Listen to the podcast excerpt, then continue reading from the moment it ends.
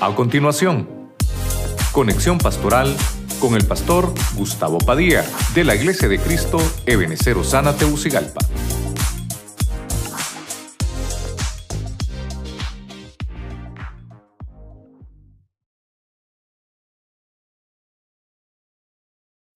Cambios internos.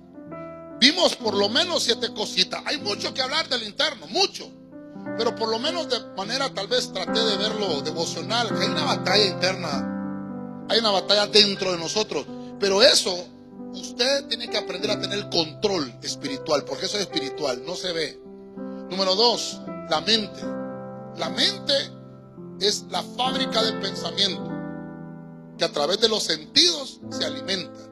Y ya sea de lo que percibe, el pensamiento va a ser positivo o negativo.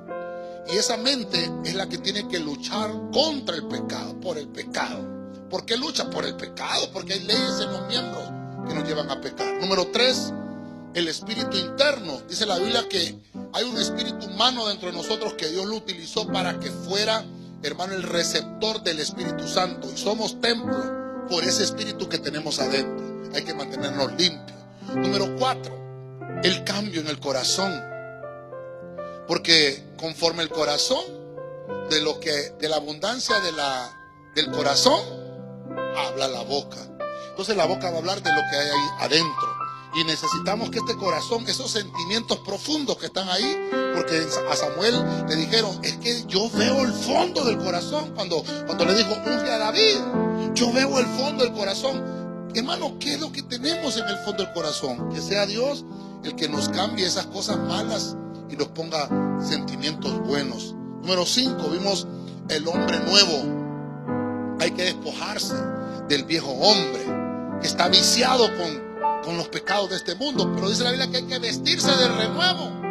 Y no solamente un día, todos los días, todos los días, todos los días. Número 6, dice que el amor debe de estar enraizado adentro. La mayor riqueza que puede tener un hombre o una mujer es el amor enraizado en el corazón. Todo lo que va a hacer lo va a hacer con amor. Número siete, el carácter. El carácter son las características, lo que nos define. Ese es el verdadero adorno que debe de estar dentro de nosotros. Dele palmas fuerte al Rey de la Gloria.